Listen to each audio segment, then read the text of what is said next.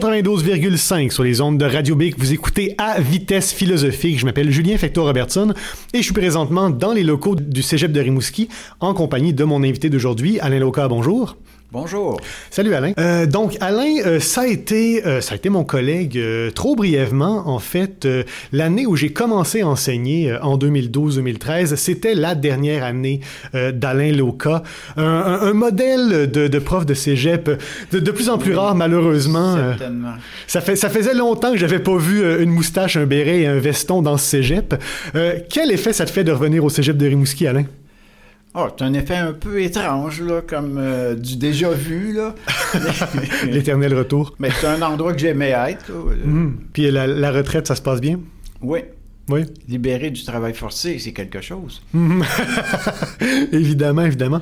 Et euh, donc là, justement, euh, aujourd'hui, on est là pour aborder un sujet et un auteur qui t'est cher. Les auditeurs qui nous rejoignent vont peut-être reconnaître cette pièce.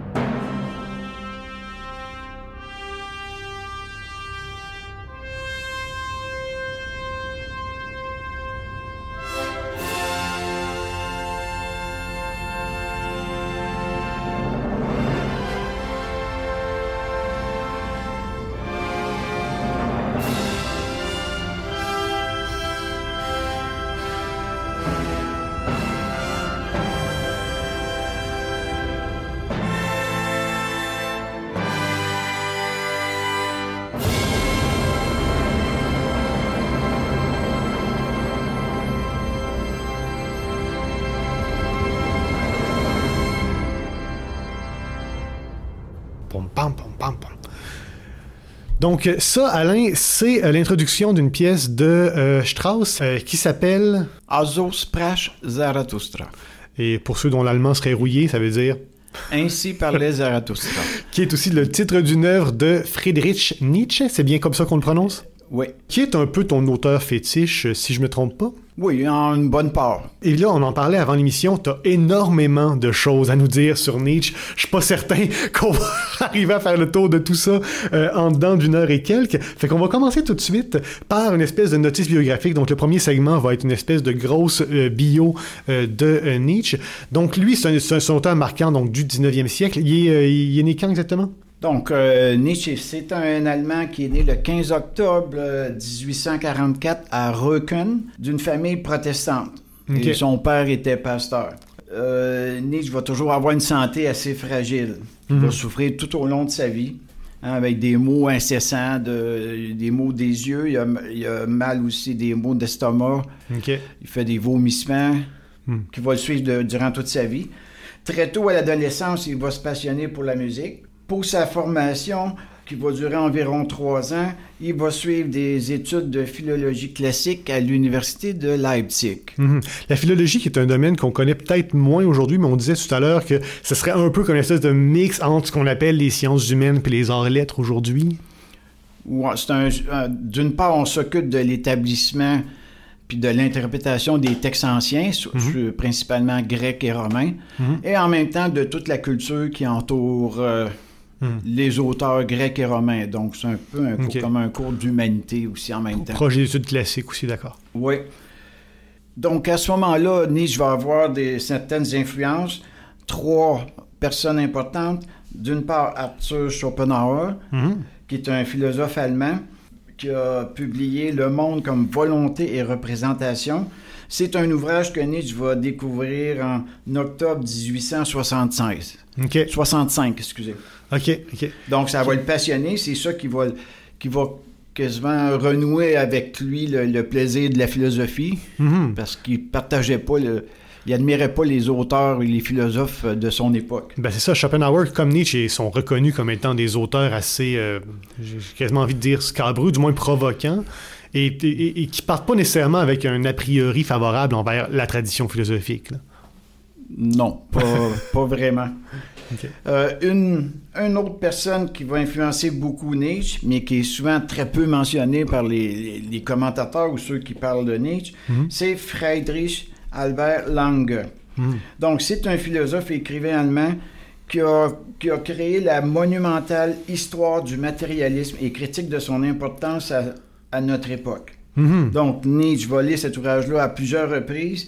Donc, dans ça, l'auteur explique le matérialisme dans l'Antiquité grecque à partir de Démocrite Mm. et en fait des développements jusqu'à jusqu'à l'époque moderne. Puis, Mm. Entre autres, à cause de l'essor des sciences là, qui, au milieu du 19e siècle, là, prend beaucoup de, de- de- de place et devient une puissance en- au niveau de la société.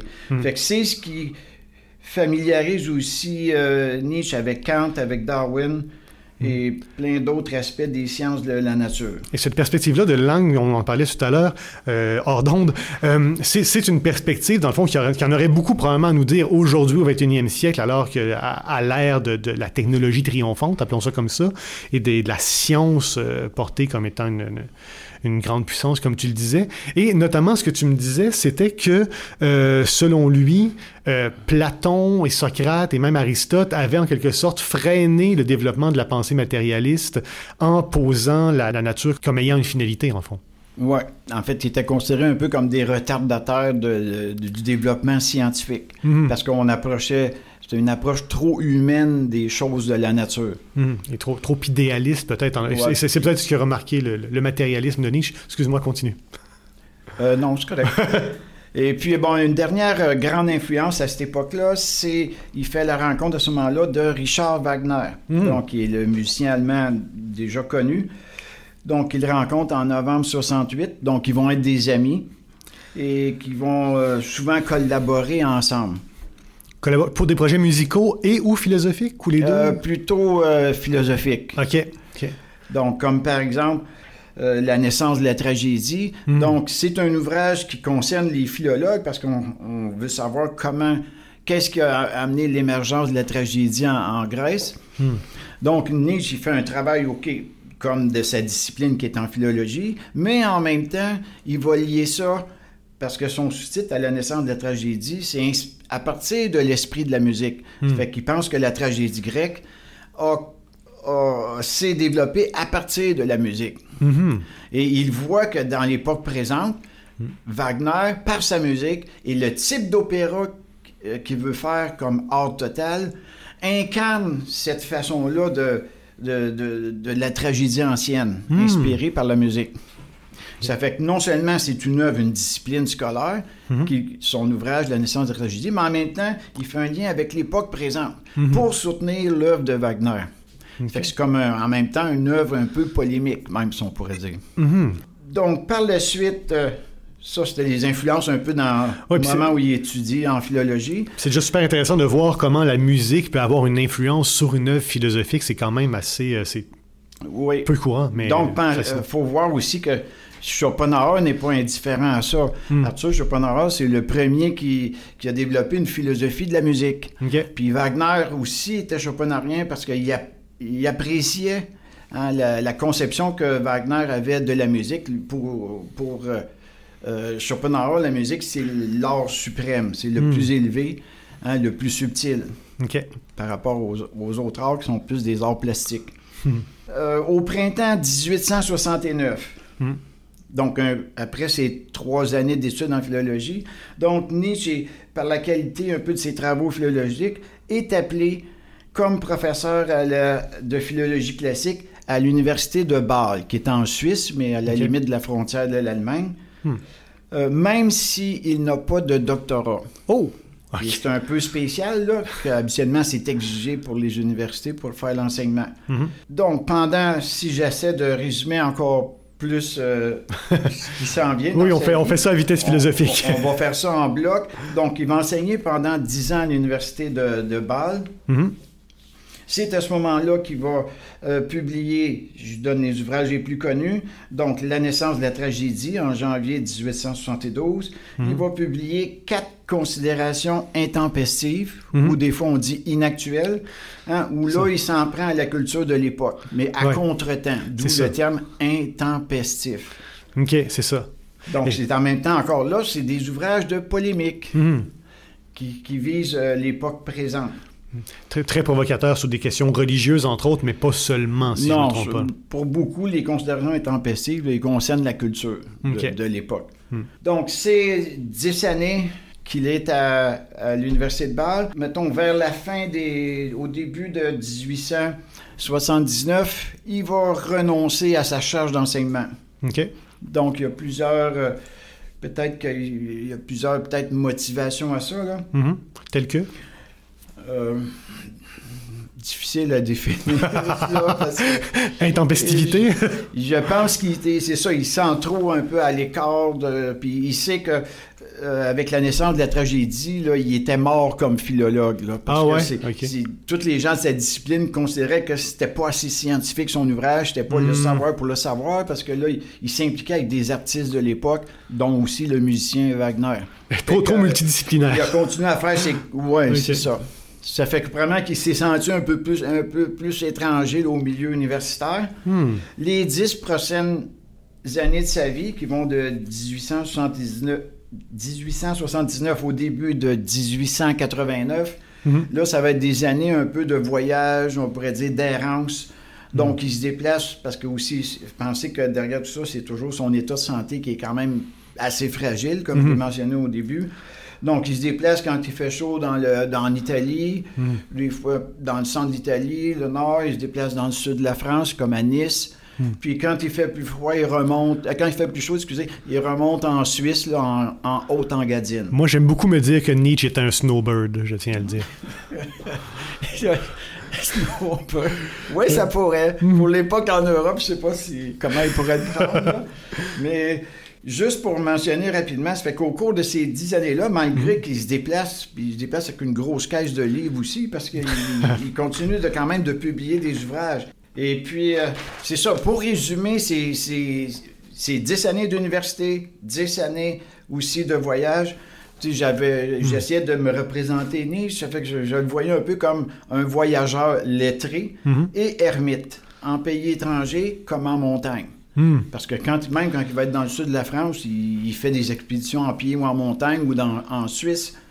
Ça fait qu'il est toujours là. Puis même quand il, il était sédentaire à l'université, comme je vous l'ai dit, on a vu que hein, par la naissance de la tragédie, il s'est même rendu étranger à- aux gens de sa discipline. Par euh, euh, les considérations intempestives qui vont à contre-temps, à contre son époque, il se sent déjà même étranger. Il est comme un Mm. voyageur étranger à travers son époque. Ça fait que c'est un peu l'idée du voyageur étranger. Il faut penser que son personnage, Zarathustra, dans Ainsi parlait Zarathustra, c'est un genre de voyageur ermite. Hmm. Ça commence de même. D'ailleurs, il sort d'une caverne au début. Hmm. Et là, il va rencontrer les hommes. là. OK. Mais c'est pas un roman, mais c'est un- une espèce de, de fable qui se veut d'abord et avant tout philosophique. Oui, ouais, c'est une fable en, en partie poétique et philosophique parce qu'il y a des grandes parties euh, lyriques. là. Il y a Mm. des chants euh, parce que c'est comme indissociable un peu. là. C'est, un- c'est comme une fusion un peu entre l'art et la, et, et la philosophie, là, dans. Ainsi parlait Zarathustra. D'accord.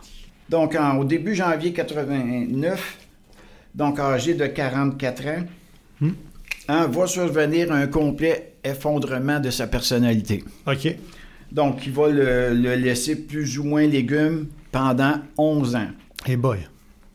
Donc, euh, selon toute vraisemblance, hein, on, on considère que ce serait l'effet postérieur puis dégénératif d'une syphilis contractée dans, au début de sa vingtaine. OK. qui serait à l'origine de cet effondrement-là. Donc, il va décéder le 25 août 1900 à l'âge de 55 ans. Donc, pendant 11 ans, il, il parle plus ou moins aux gens, il les reconnaît plus ou moins, c'est sa mère qui s'en occupe. Puis quand sa mère va décéder, ça va être sa sœur Elisabeth. Mhm. Et tu me disais que c'est surtout elle, donc, qui va être responsable, si on veut, de la, la- l'interprétation posthume, la diffusion posthume de sa pensée? Oui, pour une bonne part. Mhm. Euh, vu que c'est arrivé subitement à Nietzsche, il a donné aucune intention par rapport à ses œuvres ni quoi que ce soit.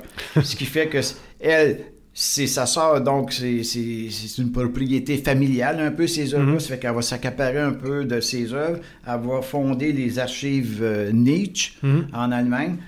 Et puis, euh, euh, là, c'est sûr qu'elle va diriger un peu d'une main de fer, un peu tout ce qui, est, ce qui doit être considéré hein, valable pour elle, pour, pour être son, ce qui est la pensée de Nietzsche ou non. Mhm. Ça fait qu'elle Ouais. contrôle un peu les archives, qui travaille là, donc aussi les œuvres de Nietzsche. Ok, on pourra revenir un peu sur Ouais. son, son histoire à elle. Bon, on va avoir tout un segment plus tard sur les, les- les incompréhensions, les interprétations, les- l'héritage et tout ça. Oui, parce qu'elle va falsifier des lettres, elle va enlever des parties dans certains ouvrages Mhm. pour les modifier. Là. D'accord.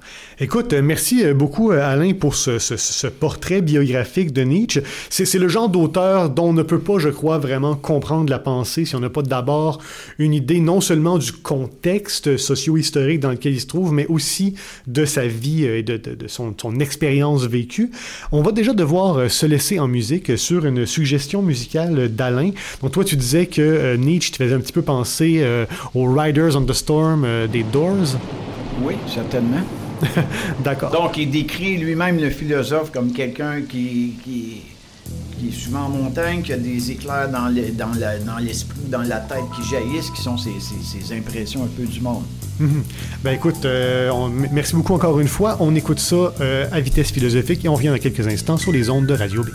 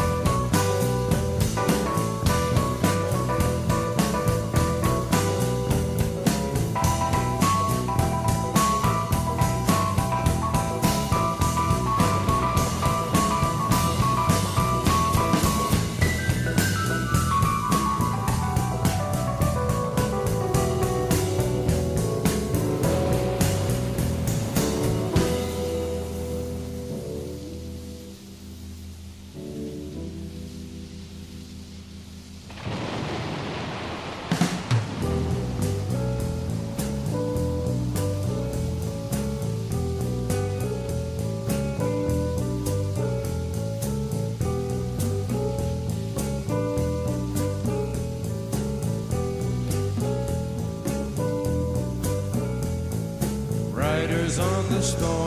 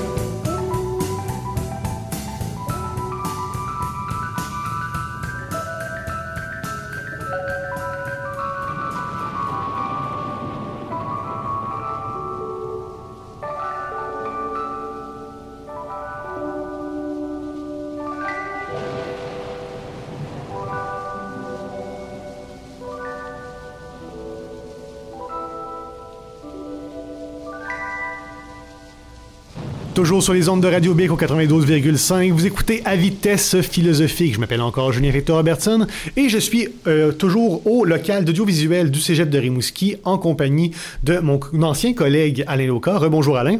Bonjour. Ouais, donc je tiens à préciser, juste pour être baveux avec tout le monde, que présentement, dans ce local, on a vu sur le fleuve, c'est une superbe journée pluvieuse à Rimouski. On profite de l'été. Euh, L'émission devrait être diffusée au courant du mois juillet ou euh, quelque chose comme ça. Et on est ici pour parler de Nietzsche. Donc, après un petit portrait biographique euh, qu'Alain nous a fait de manière très succincte, vous le savez pas, chers auditeurs, chères auditrices, mais il a fallu que je me batte avec Alain pour charcuter tout son portrait biographique de Nietzsche pour que ça rentre en 15 minutes. Euh, mais bon, je suis sûr que euh, vous pourrez euh, trouver plein pas de... trop pénible. Il y en a qui font de la philosophie au marteau. Moi, je fais de la philosophie avec un scalpel. Et là, on va essayer d'aller plutôt dans le vif du sujet pour essayer de mieux comprendre la pensée de Nietzsche. Moi, je tiens à le préciser, ça, j'en avais parlé un petit peu avec Alain. Moi, Nietzsche est un des auteurs avec lesquels j'ai le plus de misère. Ça serait facile de me dire c'est juste parce que je le comprends pas ou c'est juste parce que je suis pas d'accord avec lui, je sais pas. Mais c'est peut-être tout simplement parce que j'ai l'impression que souvent sa pensée, ses idées vont dans toutes les directions. C'est parfois un peu difficile de trouver un fil conducteur ou euh, hum, cohérence peut-être, je sais pas. Euh, fait que toi, Alain, de ce que tu, de ce que tu semblais m'en présenter, il y a quand même une certaine cohérence, fil conducteur dans euh, la pensée de Nietzsche. Je voulais me présenter en cinq points et je te, je te lance euh, la balle pour que tu... euh, D'accord. me- Bon, au, au point de départ, on pourrait considérer Nietzsche il est un éducateur. OK. Comme aussi son personnage de Zarathustra, qui est un peu aussi un, un double de lui-même. Hein, Zarathustra est aussi un éducateur dans, dans l'ouvrage et dans son parcours. Mhm. Donc, il ne faut pas des fois le confondre. Il n'est pas seulement un prophète, là, il est vraiment un éducateur. Mhm.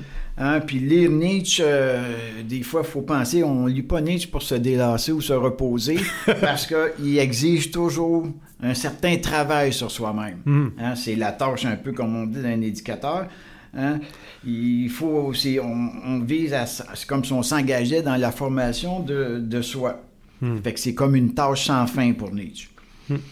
Donc, on, on voit chez Nietzsche aussi pour les, les premiers ouvrages que je ne parlerai pas, là, comme Humain trop humain, euh, Humain trop humain 2, qui, que- qui- lequel réunit Opinion, Sentence mêlée et Le Voyageur et son ombre, ainsi que Aurore et Le Gai Savoir. Mhm. Pour lui, ça, c'est un cycle qu'il appelle le cycle de l'esprit libre. OK. Fait que c'est la formation à l'esprit libre qui se produit dans ça, dans ce cheminement-là. Mhm. Hein, Nietzsche lui-même disait dans une lettre de 1986 à son éditeur que ses ouvrages, jusqu'à par-delà le bien et le mal, je le cite, inaugurent une littérature qui est nouvelle pour l'Allemagne. Le prélude d'une auto-éducation et d'une culture de moraliste. Hmm. Euh, précisons ici que moraliste, c'est pas, pas au sens de moralisateur, mais c'est Ouais. au sens des moralistes français, comme. La Rochefoucauld, euh, Chamfort, euh, Vauvenard, on pourrait mettre Montaigne, euh, peut-être Pascal, et ainsi de suite. Donc, c'est ceux qui font ressortir des traits de valeur hein, de, dans le comportement humain, dans l'agir humain. Mhm. mais, mais, mais du sens de ce qu'on pourrait appeler, euh, ce que Kant appellerait une pensée autonome, c'est-à-dire la morale ou le moralisme qui est pratiqué n'est pas simplement de suivre les dictats de la société ou des bonnes mœurs ou de la bonne éducation, mais vraiment de penser par soi-même à partir d'une solide culture générale afin de développer de véritables bonnes valeurs d'un être libre. Est-ce que je comprends bien? Pour une bonne part, oui. Il parle d'une auto-éducation et d'une culture moraliste qui, jusqu'à présent, a manqué aux Allemands. Mais Hmm. écrit témoigne d'une constante évolution qui ne sera pas simplement mon destin et mon expérience personnelle. Hein, il considère qu'il est seulement le premier à le faire, mais que, probablement que n'importe qui peut se former lui-même. OK, donc lui se voit comme le premier à faire une telle démarche? Ben, c'est plutôt rare euh, dans les auteurs euh, philosophes. OK. Bien qu'ils pensent que dans Aurore, ceux qui mentionnent des fois comme Platon, Mhm. ils considèrent que c'est vraiment la vie comme d'une âme plus qu'un penseur de concept, Mhm. parce qu'il décrit les, les- tout un peu le désarroi des fois de, de, de l'âme, ses sursauts. Un peu aussi chez Schopenhauer, il voit ça. Mhm. Ça fait que c'est pas c'est pas comme Kant qui est vraiment un penseur conceptuel là puis qu'on sait rien de sa vie là, c'est pas comme ou qui a, ou qui a pas d'impact sur euh, directement sa, sa connaissance. Mais beaucoup d'auteurs et de commentateurs, dont entre autres Martin Heidegger est peut-être le premier, on a essayé de résumer la pensée de Nietzsche en cinq concepts. OK. Bien que c'est pas la façon de faire de Nietzsche. Hmm. Euh, c'est pour ça que c'était un peu limitatif.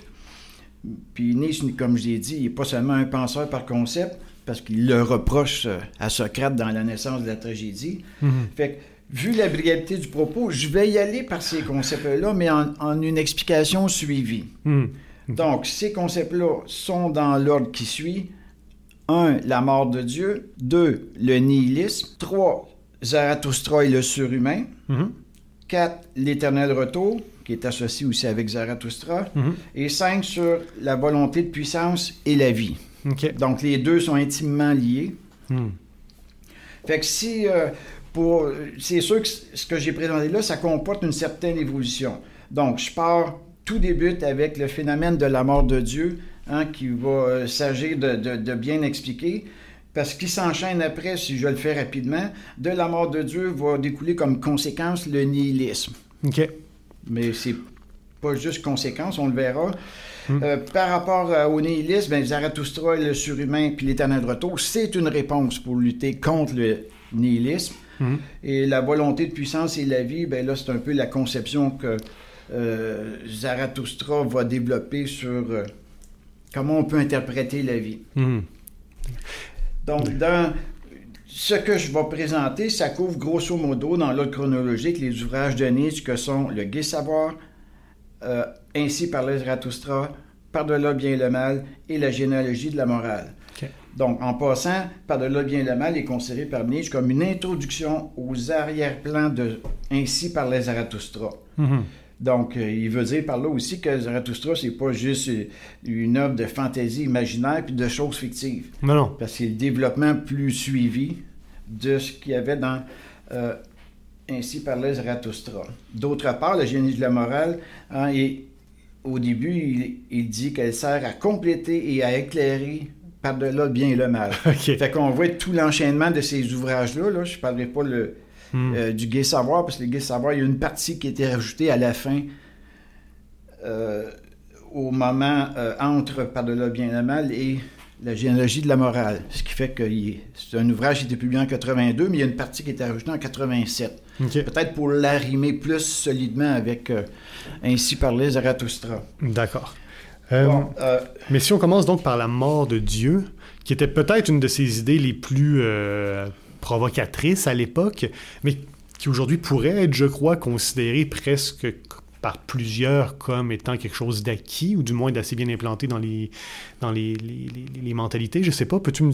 De quoi est-ce qu'il parle, Nietzsche, quand il parle de la mort de Dieu? je vais l'expliquer selon, à partir de trois phénomènes qui sont propres à la modernité européenne. Mhm. Je reviendrai pourquoi euh, modernité européenne. En Nietzsche, il qualifie par ça, il faut voir que c'est- un phénomène historique. Donc, pour lui, c'est un événement qui survient en Europe vers la fin du 16e siècle, donc bien avant son époque, parce que lui Mhm. est dans le dernier tiers du 19e siècle. Donc, par ce phénomène, il désigne de prime abord le déclin de la croyance au Dieu chrétien, Mhm. ou tel qu'il nomme dans le Gai Savoir numéro 357, ou encore le fait que la croyance au Dieu chrétien est tombée en discrédit. Déjà dès le 16e siècle, tu dis? Oui, parce que c'est ça qu'on- que je vais présenter. Là. Donc, évidemment, le, la première euh, énoncé explicite de ça, c'est dans le Gai Savoir, le numéro 125. Hein, c'est un personnage qui appelle l'insensé, hein, qui expose le phénomène de la mort de Dieu. Donc, ce qu'il dit, hein, non seulement il parle de la mort de Dieu, mais que c'est les hommes qui ont tué Dieu. Mhm. Mais ce, qui me semble évidemment une métaphore, je veux dire. euh, Euh, non, ce ne sera pas une métaphore quand- comme la façon dont je vais l'expliquer. D'accord. Vas-y. Mais rapidement, ça peut sembler comme une métaphore. Ben, c'est ce que je me disais. Mais pourquoi les hommes ont contribué au déclin de la mort de Dieu? Hmm. C'est par leur activité. OK. Mais quelle activité? Hein? C'est que il va y avoir, je vais donner un peu comme trois étapes. Donc, d'une part, ça va être par l'essor des, l'essor des sciences modernes, Mhm. parce que ça va débuter avec Copernic. Mhm. Deuxièmement, l'avènement des démocraties modernes. Troisièmement, l'acharnement au travail. Oh. Donc, c'est des phénomènes que Nietzsche va considérer qui vont amener tranquillement le discrédit dans la croyance en- au Dieu chrétien. Mhm. Bon, d'une part, si je commence par un, l'essor des sciences modernes, hein, va engendrer des grands changements dans le domaine de la connaissance ou au niveau des connaissances scientifiques. Donc, l'ambition et la prétention de, qui ont la prétention de dire la vérité, appuyés sur des faits vérifiables, non plus sur une révélation divine. Mhm. Fait que toute la science moderne à ses débuts, hein, avec la ruine de, va provoquer la ruine de l'astronomie, on pourrait dire théologique, Mhm. où la Terre est au centre de l'univers et l'homme est au centre de la création.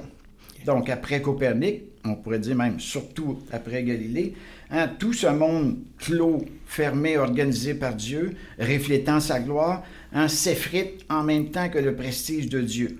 La Terre n'est plus au centre du monde, les astres n'ont plus de caractère divin, l'univers est infini. Hmm. Pour une ex- utiliser une expression d'Alexandre Coiré, hein, c'est le passage d'un monde clos à un univers infini.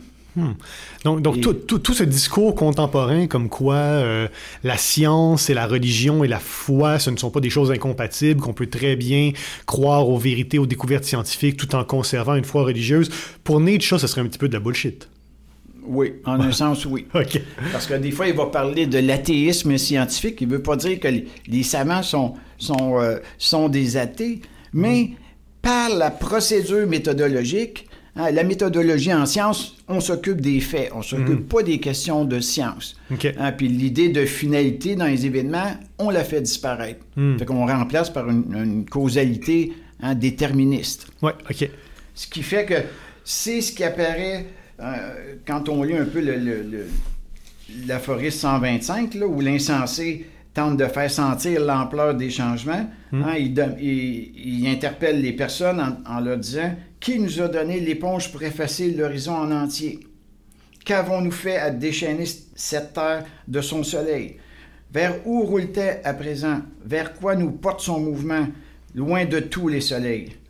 Donc, il considère que là, on rentre sur une espèce d'univers qui est tellement grand, et l'homme, finalement, c'est comme s'il il était presque plus rien dans cet univers-là. Ça, c'était un peu pour euh, l'interprétation un peu cosmologique du monde. Mais là, il faut voir, le- des fois, peut-être que je, je poursuis aussi l'idée de Nietzsche, mais en même temps, il, il en parle dans ses ouvrages. Pensez qu'au fur et à mesure que les nouvelles dis- disciplines scientifiques se forment, hein, de plus en plus la croyance en Dieu reflue, Mhm. hein, diminue.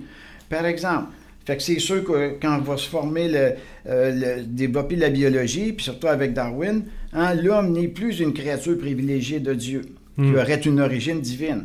Hein, L'homme s'inscrit dans la chaîne des êtres vivants sans privilège spécial au départ. Dès lors, Dieu ou la croyance en Dieu n'intervient plus dans l'explication de l'origine humaine. Hmm. Pensez que l'histoire elle-même se vide de toute raison ou de toute finalité divine. Hmm.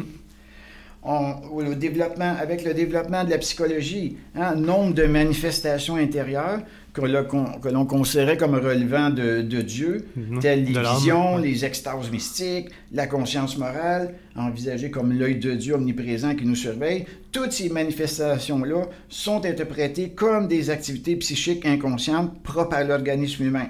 Mhm. Donc, on, con- on- on sent ici la progression dans que finalement, la croyance en Dieu, qui avant couvrait l'ensemble du cosmos, Ouais. hein, se rétrécit, se rétrécit, puis finalement, à la fin, hein, elle devient simplement une affaire privée. Ouais. Fait que c'est le grand écart qui se poursuit. Fait que lui, s'il perçoit ça dans le développement de la- avec l'essor des sciences qu'on a mentionné tantôt, il perçoit que c'est ça qui se produit. Mhm. Quand il veut dire les hommes ont tué Dieu, leur activité, ben, c'est parce qu'ils développent l'activité scientifique. C'est un aspect. Maintenant, si je veux euh, poursuivre le deuxième aspect, le développement des démocraties modernes, d'autre part, hein, le- le- la mort de Dieu est aussi visible au plan de l'organisation politique Oui. hein, dans les sociétés modernes. Même si Nietzsche, des fois, il n'en fait pas directement mention, bon, ça se comprend très bien. Les, Hein? les- les monarques de droit divin sont remplacés par... euh, Oui, exactement. Ça fait que suite au changement politique, hein, la présence de Dieu au niveau du domaine politique, euh, elle disparaît pratiquement. On n'invoque plus la main de Dieu pour expliquer nos décisions humaines. mhm. Donc, euh, ça veut dire que comparé à la splendeur d'antan, les monarchies qui subsistent aujourd'hui ne sont que de fades symboles. Hein, ils n'ont plus de pouvoir vraiment effectif. Et on... Euh, et on plus fondamentalement, Ouais. on pourrait rajouter, et on voit que on est déjà encore dans ça, Hmm. hein, c'est toute la question de, hein, dans les démocraties, c'est la reconnaissance de la séparation des pouvoirs de l'État et de l'Église. Mhm. Hein, avant, l'Église a prédominé sur l'État, c'était elle qui couronnait tout. Là, maintenant, on sépare les deux pouvoirs. Ce qui fait que, pensez, c'est toute la question de la laïcité aussi qui se présente là, dans, Ben oui. ça fait que si on dit laïcité, ça veut dire que là, c'est du- encore là, Dieu recule, il n'est plus dans le domaine politique. Mhm. Il n'intervient plus dans ce domaine-là. Mhm. Donc, c'était ouais. la deuxième manifestation. On, on commence à comprendre un peu ce quand il dit phénomène historique, c'est vraiment historique. Ça, se déroule sur plusieurs années. Puis il pense que c'est pas fini non plus. on, on le verra plus tard, comment tu me disais que c'était une philosophie de l'avenir. Et puis, euh, oui. Et puis, mettons le troisième, pour on- le troisième, c'est un que j'ai appelé l'acharnement, ben, c'est Nietzsche qui l'appelle de même, l'acharnement au travail.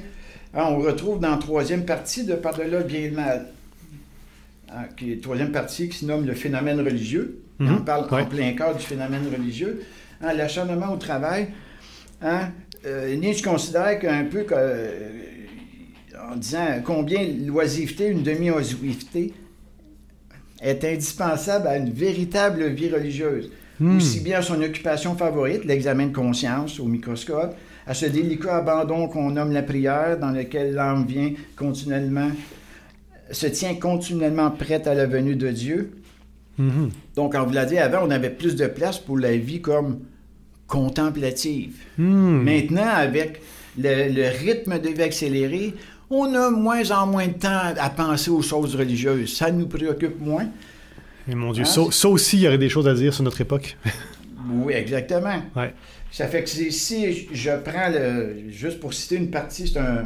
Je vais lire juste un passage. L'acharnement au travail, qui caractérise la vie moderne, activité bruyante qui dévore le temps, qui s'enorgueillit d'elle-même jusqu'à la sottise, n'est rien d'autre que l'école de l'incroyance. Wow. C'est pour ça que moi, je l'associe tout de suite avec la mort de Dieu. Mhm. OK. Même si Nietzsche ne mentionne pas les di- directement. Ainsi, en Allemagne, parmi ceux qui vivent aujourd'hui en marge de la religion, je trouve des libres penseurs de toutes les nuances, de toutes les origines, mais surtout une majorité d'hommes chez qui l'habitude du travail a détruit de génération en génération les instincts religieux, au point qu'ils ne savent plus du tout à quoi servent les religions, Hmm. qui se contentent d'enregistrer leur présence dans le monde avec une sorte d'étonnement obtus. Ils sont bien assez pris, ces braves gens, soit par leur affaire, soit par leur plaisir, sans même parler de la patrie, des journaux et des obligations familiales. Hein, Ils n'ont pas de temps libre, d'autant plus qu'ils savent pas bien s'il s'agit d'une nouvelle affaire ou bien d'un nouveau plaisir. Car se dit-il, il n'est pas possible qu'on aille à l'Église à la seule fin de se gâter le moral. Ces gens ne sont pas les ennemis des pratiques religieuses. Mhm. Hein? Les Britons de s'y associer, par exemple, dans des circonstances officielles, ils font ce qu'on leur demande. Comme on fait tant de choses avec sérieux, indifférence et modestie, sans grande curiosité et sans grande gêne. Ils vivent trop à l'écart et en dehors de la religion pour éprouver le besoin de prendre parti pour ou contre ce qui les concerne. Fait que cette espèce d'indifférence-là qui est entraînée à l'égard de la religion, là, Nietzsche, il continue, euh, ça, ça- ça existe aussi par rapport à la majorité des gens de la classe moyenne, puis des Mm. savants, puis des universités. Fait qu'on on perçoit, on pourrait dire aujourd'hui, euh, hein, quand on dit les églises Ben oui. se vident, ça veut dire qu'il y a une espèce d'indifférence qui s'est Ah s'est générée. Je reconnais Hein? tellement de gens dans ce que tu me décrivais, notamment plusieurs de nos étudiants, je crois, ça décrit assez bien leur, euh, leur Possiblement. attitude. Puis on a qu'à jeter un coup d'œil sur euh, la cathédrale de Rimouski. Que... Mais c'est vrai, est-ce que ça représente la splendeur de la religion ou son déclin? Hein? Euh, oui. C'est- Ah. En train de tomber en ruine, puis Mm. Ça fait que c'est un peu ça qui, qui est un peu suggéré dans, dans le phénomène un peu de la mort de Dieu. Mhm. Et, et la mort de Dieu, donc, euh, tu disais, ça nous mènerait ou ça nous mène ou ça peut nous mener au nihilisme? Oui. Oui. En un sens, juste là, j'ai donné les trois grands traits. que- On Mhm. comprend l'idée que c'est un phénomène historique. Mhm. que Nietzsche n'a pas inventé, il décrit, puis il perçoit, lui, il perçoit de cette façon-là. Mais on pourrait aussi se demander qu'est-ce qu'il y a de bien de l'homme? Et de la perception qu'il a de lui-même au travers de ces changements. Ça fait que je vais y arriver, ben, ça va mener au nihilisme, là. Hein, car la croyance, quelle qu'elle soit, n'est pas seulement une activité intellectuelle, mais aussi une tonalité affective et s'enracine dans les émotions profondes de l'être humain. Donc, par le moyen de la croyance en Dieu, l'homme n'avait-il pas le sentiment de s'élever, de s'attribuer une place de choix dans la nature et le monde par sa proximité avec Dieu? Qu'advient-il de l'homme au niveau de ses affects, dans la manière de se sentir lui-même, dans son rapport à l'existence? Parce qu'on pourrait considérer, même si la croyance était une illusion, Mhm. hein, ça n'empêchait pas que les, par- les, les affects qu'il mettait, ça lui donnait une certaine estime de lui-même Mhm. surtout pour sa place un peu dans l'univers. Fait que là, je, juste pour passer euh, une petite citation de Nietzsche sur l'effet que va provoquer encore là le développement des sciences sur la perception de l'être humain, je cite Est-ce que la tendance de l'homme à se rapetisser, sa volonté de rapetisser, n'est pas depuis Copernic en continuel progrès Hélas, c'en est fait de sa foi en sa dignité, en sa valeur unique et irremplaçable dans l'échelle des êtres. Wow. Il est devenu un animal, sans métaphore, sans restriction ni réserve, lui qui, selon sa foi de jadis, était presque un dieu. entre parenthèses, enfant de Dieu, entre guillemets, Dieu fait homme, entre guillemets. Depuis Copernic, il semble que l'homme soit arrivé à une pente qui descend. Il roule toujours plus loin du centre. Où cela? Vers le néant Wow. vers le sentiment poignant de son néant.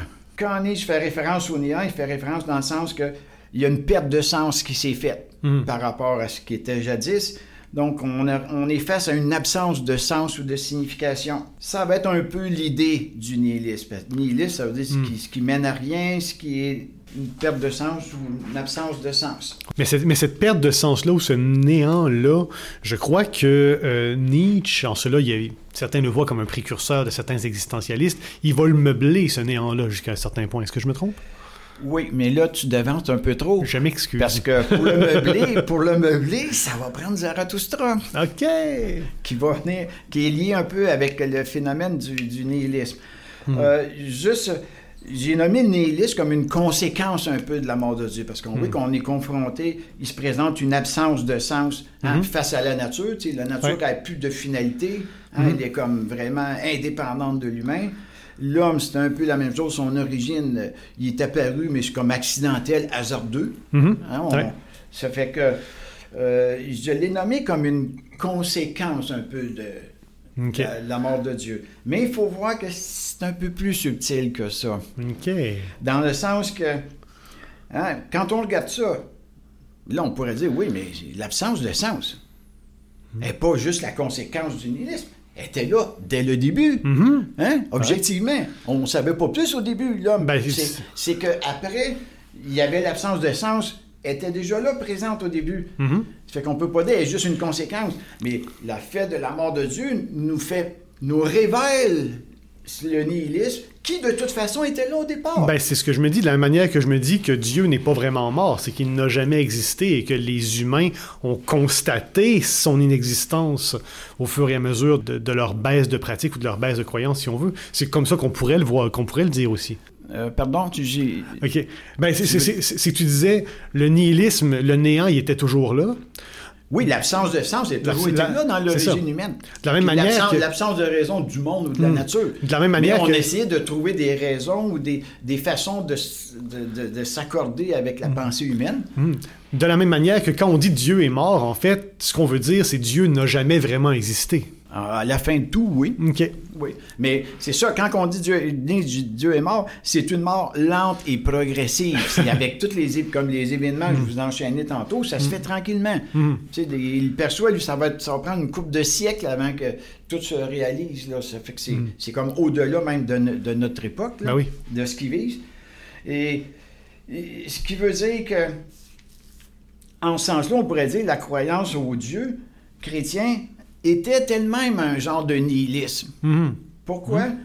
Hein, parce qu'elle a voulu échapper au nihilisme, mais en même temps, euh, comme le, le, le dit Nietzsche un peu à la, à la fin de la généalogie de la morale, dans une expression qui peut sembler un peu étrange, hein, il dit L'homme préfère encore vouloir le néant plutôt que ne pas vouloir.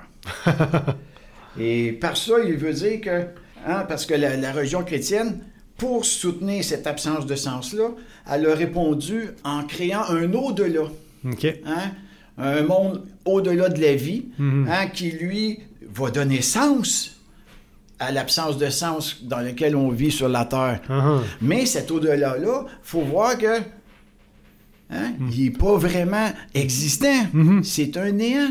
mhm. C'est, oui, OK. Fait qu'on comprend qu'on a voulu donner sens à la Terre en créant une espèce de néant.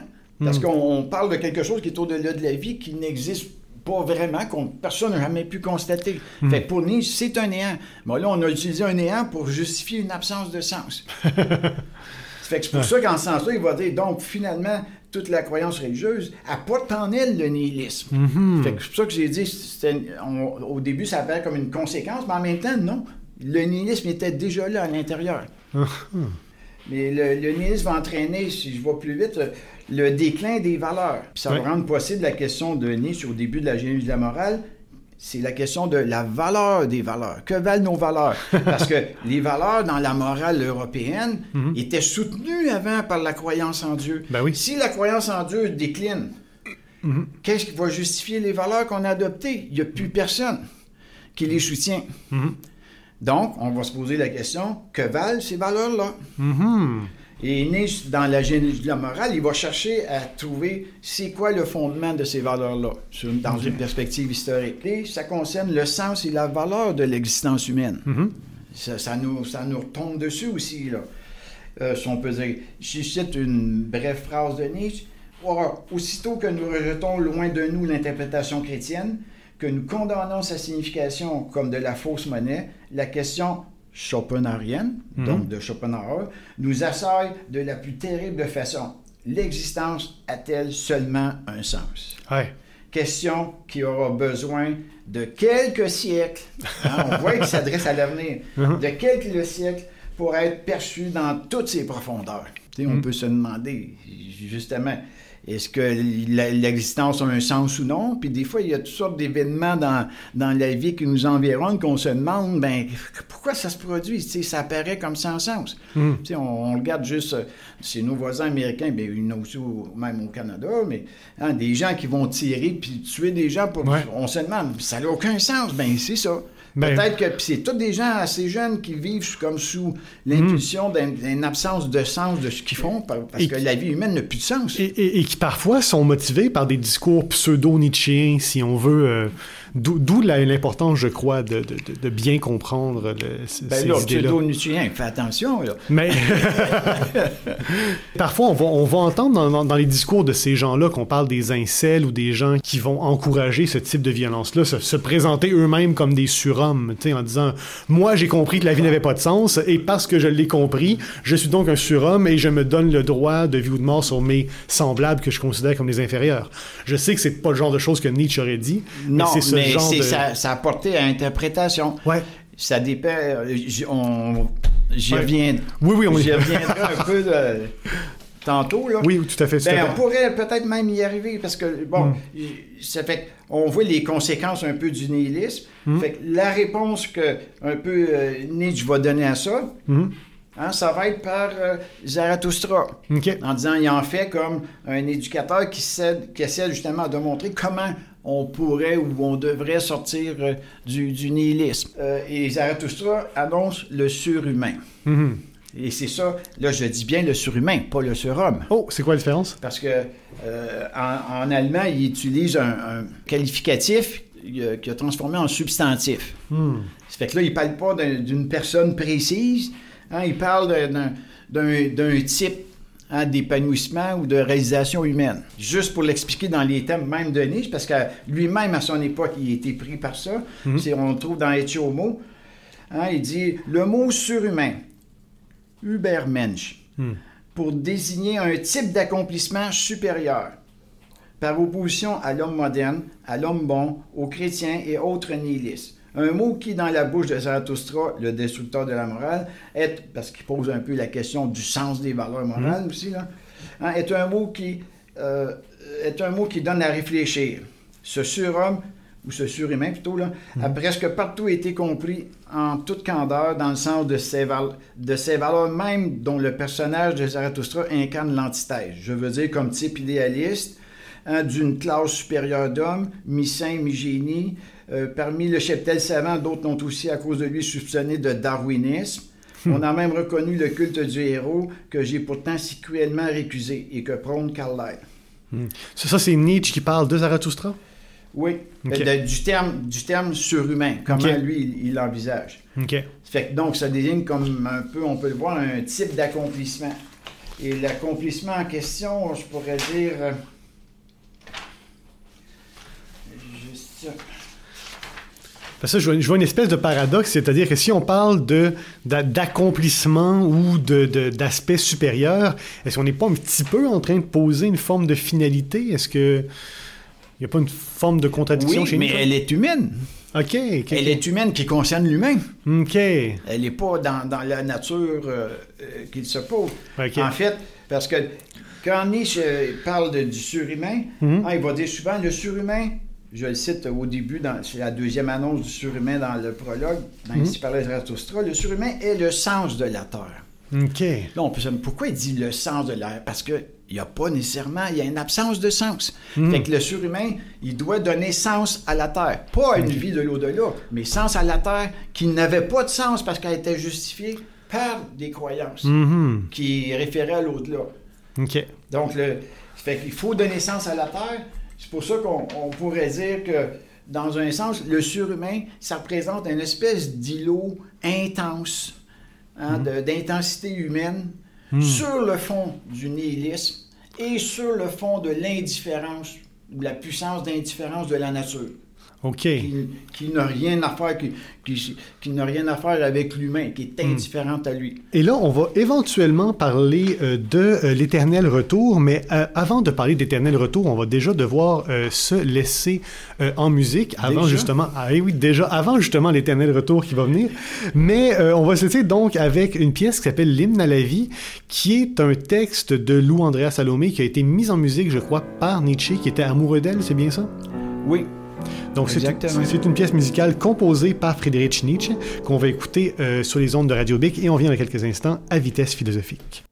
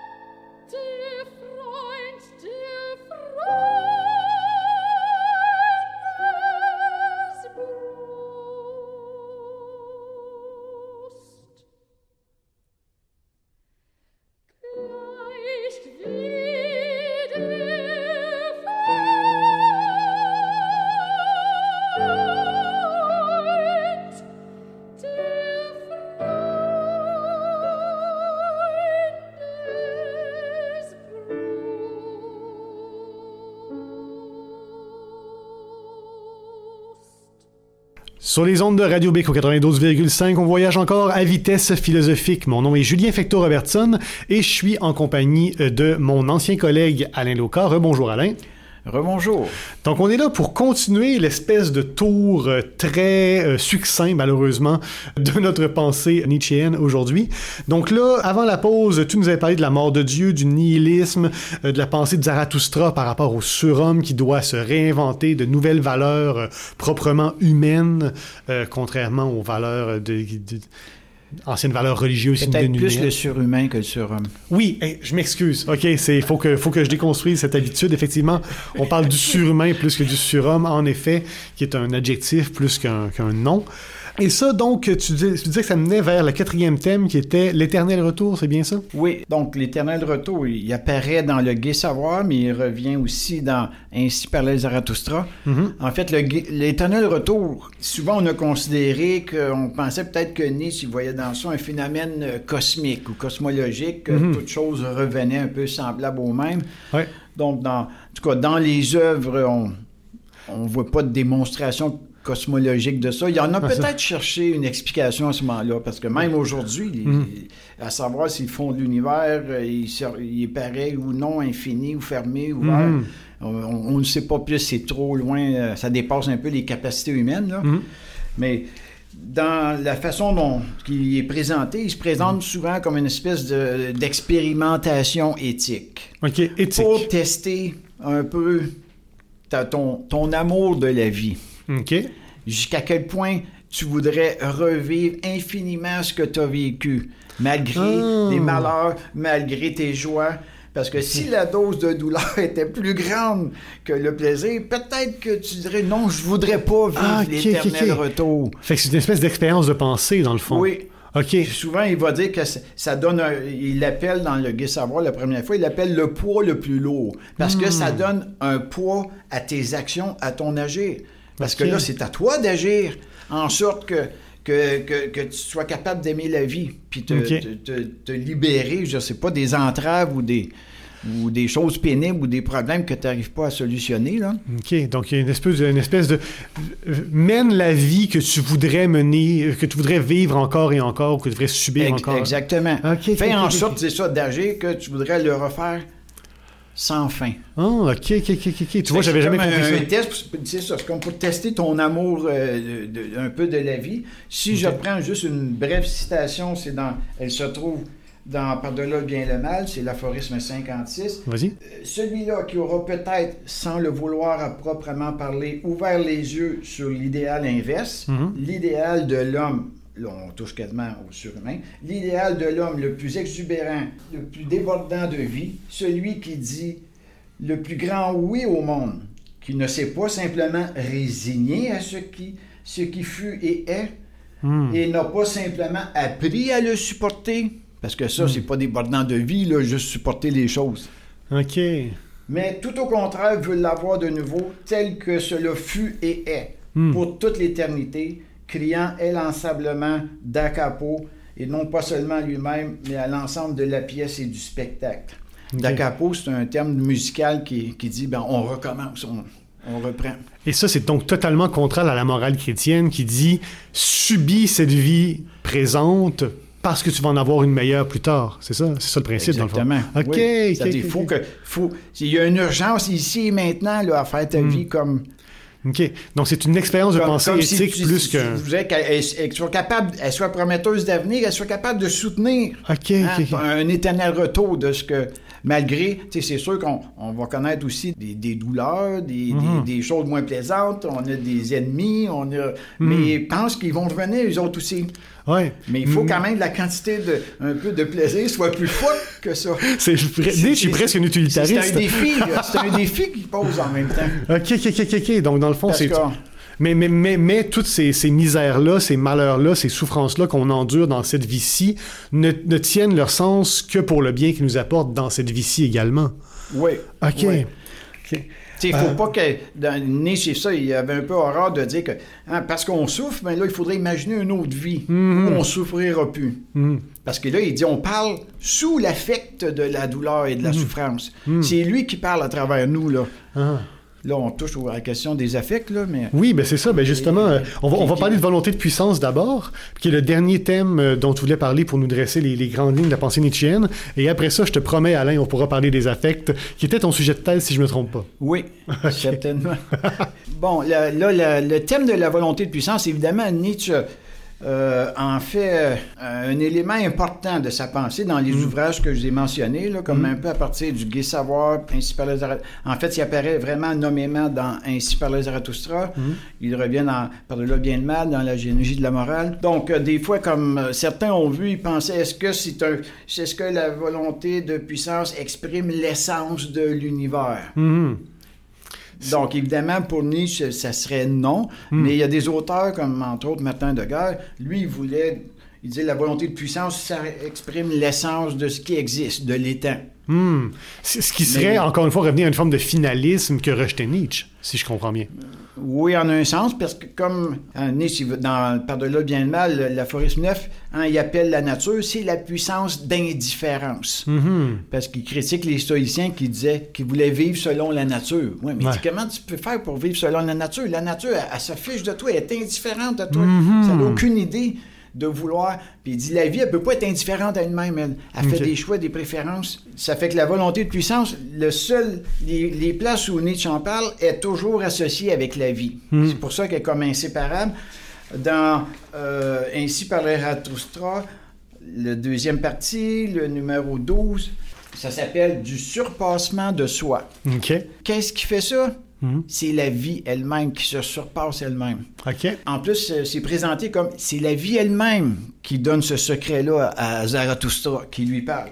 OK. Hein? Elle lui dit Vois, dit-elle, je suis ce qui doit toujours se surmonter soi-même. Certes, vous appelez ça volonté d'enfanter ou, pousse, ou pu- pulsion, euh, pulsion vers un but, Hmm. vers ce qui est plus haut, plus loin, plus multiple. Mhm. Mais tout cela n'est qu'une seule chose, un secret. Mhm. Là, on va plus loin, il va l'appeler la volonté de puissance. Mhm. Donc, en fait, c'est la vie dans toute sa multiplicité, son inventivité. OK. C'est Oui. le sens de Ok. se surpasser, ça fait qu'elle engendre beaucoup, beaucoup d'autres choses. Et, et là, il faut vraiment faire la distinction entre la vie et l'univers, dans le fond, parce que l'univers est essentiellement composé de choses inertes, inanimées, qui n'ont pas de volonté, qui n'ont pas de volonté de puissance, mais les objets vivants, comme toi et moi, et comme probablement les plantes et les animaux, eux sont animés par cette espèce de, de pulsion-là. Oui, OK.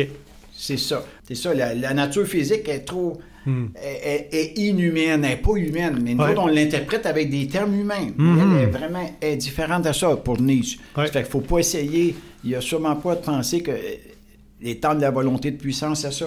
Hmm. Puis à un moment donné, dans le même passage d'Ainsi par Zarathustra, ce n'est que là où est de la vie qu'est aussi volonté. Mais non volonté de vie, parce que là, il fait référence à Schopenhauer, Mhm. tel est mon enseignement, mais volonté de puissance. OK.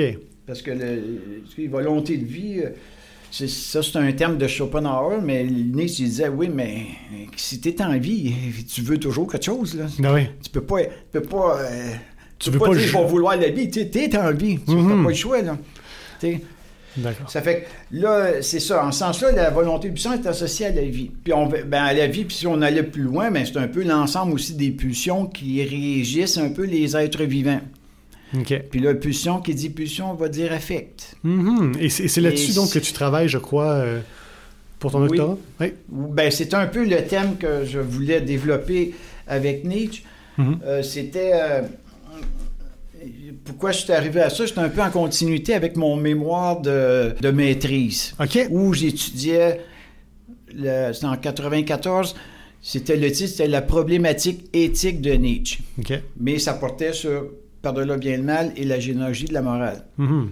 Mais à la fin, dans ma conclusion, c'est ça, j'amenais l'idée, c'est quoi, comment Nietzsche arrive un peu à, à saisir le lien entre des affects? Là, penser que le terme affect, c'est typique un peu à Nietzsche, mais ça couvre, ça couvre les sensations de, de plaisir ou de douleur, ça couvre les inclinations, les passions, les émotions, toutes sortes de, de degrés, puis des pulsions aussi. OK. Ça fait que c'est, ça- ça- le terme affect, pour lui, il, il vise tout ça, tout ce qui est d'éléments un peu sensibles, là, ce qui- et ce qui- qui, ce qui pour nous- lui est à la base de la vie aussi. Là. Mhm. Donc, c'est ce qui nous vient uniquement de l'extérieur ou aussi des, comme tu disais, des pulsions intérieures ou. je veux dire, Chez Nietzsche. À la vie. Ok, d'accord. Le doctorat que, que, que j'ai laissé tomber là, à, Mhm. cause, à cause du, du temps, finalement, Mhm. ben c'est ça. Là, je faisais une continuité avec euh, le, le mémoire. Parce que Mhm. là, j'ai dit, OK, Ok. on va le prendre directement en vue, le terme des, des affects. Mhm. Fait que le, le- le but, c'était de toucher au rôle central hein, des affects dans la philosophie de Nietzsche. Donc, pourquoi un peu euh, ce thème-là? Ben, si, si je fais référence à, à l'ouvrage de Par-delà le bien et le mal, au numéro, vous allez voir, au numéro 12, Nietzsche précise, il dit, on pourrait avoir une nouvelle version de l'âme. Mhm. De, oh, De l'âme. Donc, sa nouvelle version, où il appelle des fois une hypothèse de l'âme, ce serait l'âme comme structure sociale des pulsions et des affects. Oh, C'est fort, ok. là. Hein? Puis pourquoi social? Parce que les affects, ils communiquent entre eux. Mhm. C'est une façon de symboliser un peu la... qu'ils interagissent. Il y en a des plus forts, il y en a des moins forts. Oups, on touche à volonté de puissance. Oui. Et, Et, ils, ils interagissent, ils, ils forment une structure à l'intérieur de l'organisme. Mhm. Et c'est drôle parce qu'on pense pas souvent à Nietzsche comme un penseur social. Mais ici, là, tu parles des interactions, non seulement des affects à l'intérieur de toi-même, mais, mais aussi des interactions entre tes affects et mes affects Oui, aussi. euh, oui, parce il y a un échange dans ça, puis il y a, une int- il y a toujours une interaction. Mhm. Fait que déjà, on voit juste pour l'hypothèse de l'âme, si je vois en- toujours à par-delà le bien et le mal, je vois au numéro 19. Mhm. Là, il, il s'interroge, il met en cause, il critique l'idée de la volonté comme une unité. Mhm. Ça fait qu'il va dire la volonté, c'est du sentiment. Il y, a, il y a plus de nuances que je vous dis là, là mais il y a, il y a du sentiment parce qu'au départ, il y a, il y a au moins une tendance à. euh, non, excusez, je vais, je vais aller. Il y a du sentiment, il y a de la pensée, puis il y a aussi ce qu'il appelle, il y a un affect de commandement. Oh, OK. À la base, qui, qui lui. Parce qu'il y a un affect, pour lui, il y a toujours un affect directeur OK. dans l'interaction de la fameuse structure de l'âme. c'est un Parce, peu- parce qu'on a des affects qui ne nous poussent pas nécessairement à certaines actions, mais les affects directeurs sont ceux qui ont un effet direct sur... Ben, il communique avec d'autres pour dire c'est moi qui l'emporte. OK. Puis là, on peut voir facilement l'idée que la volonté de puissance, Ben oui. pas loin là, quand on en parle comme ça. Ben, les affects, tu sais, sont comme. C'est c'est difficile des, des fois de saisir ou d'en parler parce que c'est pas des personnes directement, mais ils, ont, ils ont une interaction quand même entre eux autres. Ben ça, c'est très drôle parce que ça, ça rejoint un peu le sujet de mon mémoire qui portait sur la faiblesse de la volonté et justement sur Ah, toutes ben, ces... là, ben, Il faudrait que tu lises absolument Nietzsche. Sinon, il va t'en manquer un bout. ah, il m'en manque plein de bouts pour avoir fait ce mémoire-là et pourtant... Mais... Juste Ouais, ouais, vas-y, vas-y, vas-y. Parce qu'il m'en reste deux que je veux Mhm. nommer. Vas-y. C'est la, le, la- toujours dans Parle de là bien de mal, l'aphorisme 23. Mhm. Donc là, il parle de la psychologie, Mhm. mais la psychologie comme morphologie et doctrine de l'évolution de la volonté de puissance en relation avec les affects et les pulsions de vie. Hum. Donc, donc ça, c'est toutes Ça les... fait- Là, on voit Ouais. que le terme affect est quasiment toujours là. Mhm. Ben oui, absolument. Si je continue au numéro 36, de toujours de parler là bien mal, là, il- c'est dans le numéro 36 qui essaie d'appliquer la volonté de puissance à l'ensemble de l'univers physique. OK. Mais Oh! c'est juste une procédure, mais c'est tellement. En fait, c'est juste par méthode qu'il va faire une concession que oui, si on veut aller méthodiquement, on pourrait peut-être, Mhm. à partir de ce qui nous est donné, et qu'est-ce qui nous est donné? Hein, ce qui est donné, il va dire c'est le monde des affects. Peut-être qu'on pourrait, à partir du monde des affects, pouvoir l'étendre au monde inanimé. Mhm. Puis qu'il y aurait une espèce de volonté de puissance, parce qu'il présuppose qu'il y a déjà là la volonté de puissance un peu entre les affects, OK. puis qui compose la vie aussi. on, on image de plus en plus, on représente de plus en plus la vie psychique comme étant des interactions sociales. Il y a les fameux dessins animés pour enfants où est-ce qu'on représente la colère qui parle avec la tristesse, qui parle avec la joie, qui parle avec l'amour Ouais, dans la tête d'une même personne. Il, il communique. Ah oui, tout à fait. Tout à fait. Il y, a, il y a- il y a plusieurs théoriciens de l'action qui disent que c'est comme des intrigues de cour où est-ce qu'on essaye d'influencer le roi pour lui faire prendre telle ou telle déci- décision. Il y a différents intrigants, différents euh, soupirants, différents euh, conspirateurs même parfois qui vont essayer de, de, de faire pencher la décision de, de toi, Alain, euh, quand tu te dis est-ce que je devrais me faire un deuxième café ou pas, est-ce que je devrais appeler telle personne ou pas? Puis là, t'as un, autre, t'as un, autre affect dominant qui dit non, non, t'as pas le temps, faut que tu fasses ça. qui Ben, te rappelle ton devoir ou que. hein? Puis- Mais c'est ça aussi, quand les, les affects, parce qu'on les retrouve aussi chez les moralistes français. Mhm. C'est Comme Vauvenard, souvent, il parle que c'est ça, il y a toujours comme un affect de dominant qui, qui, qui, lui détermine un peu ce que tu vas faire dans telle circonstance. Mhm. Mais à ton souvent, c'est à ton insu. Là. Tu sais, Ouais. Quand tu parles de la fierté humaine, mais personne va, va invoquer, va dire OK, je vais sentir la fierté humaine pour faire telle chose ou telle action. Mhm. Tu sais, elle est là. Ouais. c'est toi, tu parles sous l'influence de ça. Hum, mieux pensé que ça c'est fait que le- le- le- l'aspect cérébral, il est quand même soumis un peu à l'aspect émotionnel, là, totalement, totalement. Là. Et justement, par Mais on les fierté, voit pas, c'est ben, c'est ça. ça. Par fierté, on préfère penser qu'on est une seule personne qui prenons nos propres décisions de manière libre, autonome et affirmée, sans vouloir tenir compte de toutes ces, guerres intestines là qui nous habitent euh, carrément Ouais. et qui sont beaucoup plus complexes que le simpliste, le petit diable, le petit ange à chaque côté de notre tête qui nous dit fais ça, non, fais pas là, ça. il y en a juste deux gros. là. Mais il y en a plus que ça. C'est pour ça que c'est ça, il y a une multiplicité d'affects aussi. Là. Mhm. D'accord. On pourrait en parler encore des heures, mais je voulais quand même se garder un petit cinq minutes pour parler. On disait depuis le début que Nietzsche, c'est un, un philosophe de l'avenir qui parlait beaucoup pour les, les- les temps à venir. Puis on l'a vu d'ailleurs, euh, ne serait-ce qu'en parlant de la cathédrale de Rimouski ou qu'en parlant de cette représentation-là qu'on a de la vie psychique aujourd'hui qui répond à certaines intuitions probablement euh, développées par Nietzsche à l'époque. Mais on a aussi parlé un peu de certaines incompréhensions, certaines mauvaises interprétations qui ont pu être faites de cette pensée-là. Peut-être parce qu'elle est souvent imagée, qu'elle est foisonnante, qu'elle est euh, souvent, j'ai j'ai envie de penser- par- parler de penseurs hirsutes parfois. Puis bon, il y, a- il y a le classique, comme tu disais, bon, sa, sa sœur était mariée à un antisémite et qu'ils ont repris certains de ses- certaines de ses idées, notamment la volonté de puissance, pour justifier en quelque sorte euh, les, les théories du Troisième Reich, ce qui était euh, catastrophique, si on veut, comme Ouais, ouais. utilisation de la philosophie. catastrophique. Ouais. Et, ce que, ce que Nietzsche aurait très certainement pas voulu. Aujourd'hui, je parlais encore aujourd'hui, il y a beaucoup de gens qui vont euh, se, réclamer d'une certaine forme de nihilisme pour euh, justifier, bon, on- les tueries, c'est un exemple extrême, mais certains manques de considération pour nos semblables, si on veut, certains comportements euh, moralement répréhensibles, certains discours des incels, les nouveaux misogynes, si on veut, qui vont se utiliser un discours pseudo-nietzschéen pour se dire euh, si les gens ne m'aiment pas, si les femmes ne m'aiment pas, c'est parce que je suis un incompris, c'est parce que je suis supérieur aux autres, parce que j'ai des morales euh, qui vont à l'encontre de la société. Euh, est- est- Est-ce que Nietzsche envisageait déjà ce genre de mauvaise récupération-là de ses idées? Non, parce qu'il il est mort trop tôt. Mhm. Trop tôt et subitement, mais c'est-à-dire, il est Ouais. devenu légume. Ça fait que là, après, il, avait, il a vécu 11 ans comme ça. Il avait plus, il avait plus aucune responsabilité par rapport à ce que, à ce que deviendraient ses écrits, ni aucune indication. Mhm. Fait que sa sœur, à sa mort, va monopoliser ses écrits. Elle va Mhm. créer les archives Nietzsche en le faisant connaître. Ça va l'aider à le faire connaître, mais en même temps, elle va, euh, va modifier des lettres, des, des documents. Elle va créer, une- elle va partir avec l'idée que le fondamental de Nietzsche, ça devait s'appeler la volonté de puissance. Ça fait que là, elle, Ouais. va, elle va appeler des gens pour créer à partir des fragments posthumes. Mhm. Fait qu'il faut voir que les fragments posthumes, ça veut dire que Nietzsche les a écrits, mais il les a pas publiés. Ça veut dire que des fois, il- des fois, tu écris des choses, mais après, tu juges avant de les publier, tu tu reconsidères puis tu dis, bon, OK, c'est ça que je veux dire ou non, pour pas qu'il y ait de mécompréhension. Mhm. Fait mais elle, elle a créé de façon fictive l'ouvrage de la volonté de puissance. Même encore aujourd'hui, les éditeurs, des fois, ils le rééditent, Ouais. alors qu'on sait très bien que c'est un ouvrage qui n'a pas existé.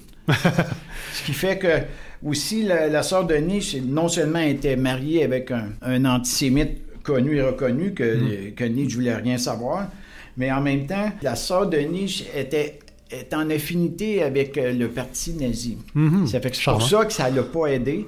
Euh, à sa mort, euh, la sœur de Nietzsche, c'était Elisabeth, en 35, on va avoir des, fu- des funérailles nationales. Hmm. En 35, là, on est déjà dans le régime nazi. Là. Ouais. Hitler est au pouvoir depuis 1933. Puis en plus, je, je- me souviens, il y, a, un ami, pense qu'il était encore vivant de Nietzsche, qui disait, je comprends, parce que funérailles, na- funérailles nationales, ça veut dire en même temps, c'est à l'église puis à la religion.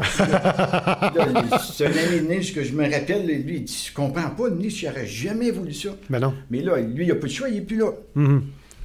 Ouais. Ça fait que c'est vu le rôle un peu de la sœur de Nietzsche, ça n'a pas aidé à- aux conceptions de Nietzsche parce qu'il était associé souvent des fois un peu avec, euh, avec le régime nazi. Puis Hitler, il, avait- il allait visiter les, les archives de Weimar sous l'invitation de, de sa sœur et ainsi de suite. Ouais. Ça fait que on pouvait dire ce qu'on voulait là, de, Mhm. de ses œuvres et, Et- tout. C'est sûr que tu, tu parlais un peu à un moment donné par rapport aux, aux femmes. C'est sûr que Nietzsche, des fois, dans ses écrits, euh, il va considérer même que des fois c'est positif, d'autres fois ça l'est moins. Il- Mhm. Comme a féministe, il, croit moins à ça, ou il pense que les femmes, comme on entend souvent, ou même aujourd'hui, il pense que les femmes, ils veulent devenir comme les hommes. En tout cas, moi, je trouvais ça un peu simpliste, là. Ouais. Mais euh, d'autres fois, c'est comme positif parce que quand il est en, en, en voie de, de, créer une œuvre, Mhm. hein, il, il appelle ça, il est en grossesse, comme une femme. Oh, OK. Ça fait que pour lui, l'engendrement d'une œuvre, c'est comme une forme de grossesse. Hmm. Euh, il considère dans Par-delà le bien et le mal au début, Ouais. la vérité, c'est comme une femme. Oh. Et il considère que tous les, les philosophes dogmatiques, à l'égard de la vérité, ils agissent comme des, des hommes qui sont tellement, tellement en gauche avec les femmes qu'il n'y a rien qui se passe. Oh, OK. C'est méchant. pour les philosophes. Bon. Oh, oui. Ça fait Et- que souvent, la, la femme est vue positive, mais d'autres fois, comme j'ai dit, ils s'opposent un peu à ça, ils pensent que euh, c'est impossible, l'idée que les femmes pourraient être égales aux hommes. Fait Mhm. que c'est- c'est- moi, je ne je partage pas ça. Mhm. Ça, c'est évident. là. Évidemment, Mais, ouais. euh, j'ai- des fois, j'attribue ça un peu aussi à sa vie d'ermite. Il faut voir que Ah, ouais.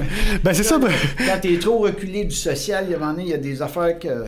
Mhm. Puis, tu sais, il n'y a, jamais eu vraiment des fois d'a- d'approche avec des femmes, à part Lou Salomé, mais Ouais. ça n'a pas marché en plus. Ça fait que c'est Mhm. comme. C'est un peu dû à sa vie aussi, son mode de vie. Là. Mhm, tout à fait. Ben, ça, c'est, un auteur justement que, que- qu'on doit comprendre à travers euh, sa vie, ses expériences euh, et tout ça. Écoute, Alain, euh, je te remercie. On aurait pu faire encore une autre heure et Ah, demie à c'est parler. déjà fini? Eh oui, c'est, ça la vitesse philosophique.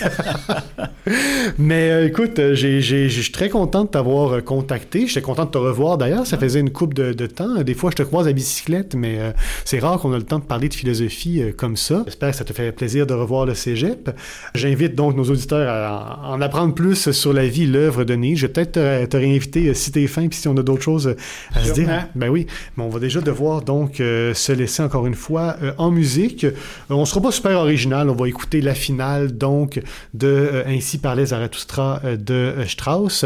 Euh, c'est un mot de la fin à nous dire, Alain? Ben, j'espère que ça, ça a amené les gens à avoir une, une meilleure idée peut-être de Nietzsche, comme, euh, Mhm. euh, comme souvent, des fois, il été mal compris. Là. Mhm. Mais surtout, en le lisant, il y a toujours une espèce de passion là, dans, dans, les, dans ce qui écrit, dans ce qui, ce qui, ce qui met sur, par écrit. Là. Mhm. Puis il interpelle toujours un peu le, le lecteur ou la lectrice un peu de façon vivante. Ça fait que c'est sûr que tu peux pas lire Nietzsche sans, sans que tu aies à réfléchir sur quelque chose. là. Ben, Donc, c'est toujours dans l'idée de une formation de soi-même. Mhm, ben ça, ça, ça, c'est une idée me vraiment semble la base un peu de, de Nietzsche. Là. Mhm, ben oui, et, et de la philosophie, malgré Oui, tout, tout le mal que Nietzsche peut en dire, la philosophie, ça sert d'abord à se transformer soi-même et à transformer le monde, euh, on l'espère, euh, par la suite, quitte à tuer, à tuer Dieu. Merci beaucoup encore une fois, Alain. À bien, très bientôt, Quelle j'espère. merveilleuse fin. À bientôt tout le monde. Merci beaucoup. Au revoir.